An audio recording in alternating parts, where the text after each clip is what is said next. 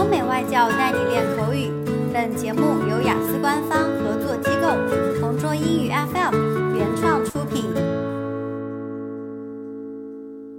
Describe a part of a city or town you enjoy spending time on. You should say where it is, what it is like, what you do there, and explain why you enjoy spending time there. I'm fond of coastal cities, and when it comes to this topic, I immediately thought of Sanya Bay, located in Sanya, Hainan province.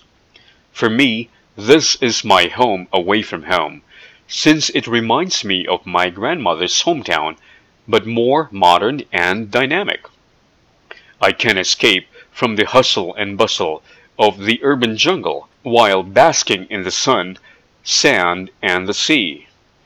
I often visit this place since it's quite accessible to me. I can simply pack my bags and just hop on the next train. Naturally, there are many outdoor activities people can do here, like beach volleyball, snorkeling, diving, swimming, and of course, a night stroll by the sea. The place gives me access to entertainment, fun, and relaxation. No wonder I come here when I need to unwind and take a break.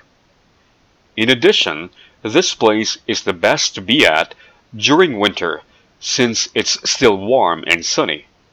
Tourists and visitors alike come here to marvel at the breathtaking scenery and have a taste of the local chicken hot pot.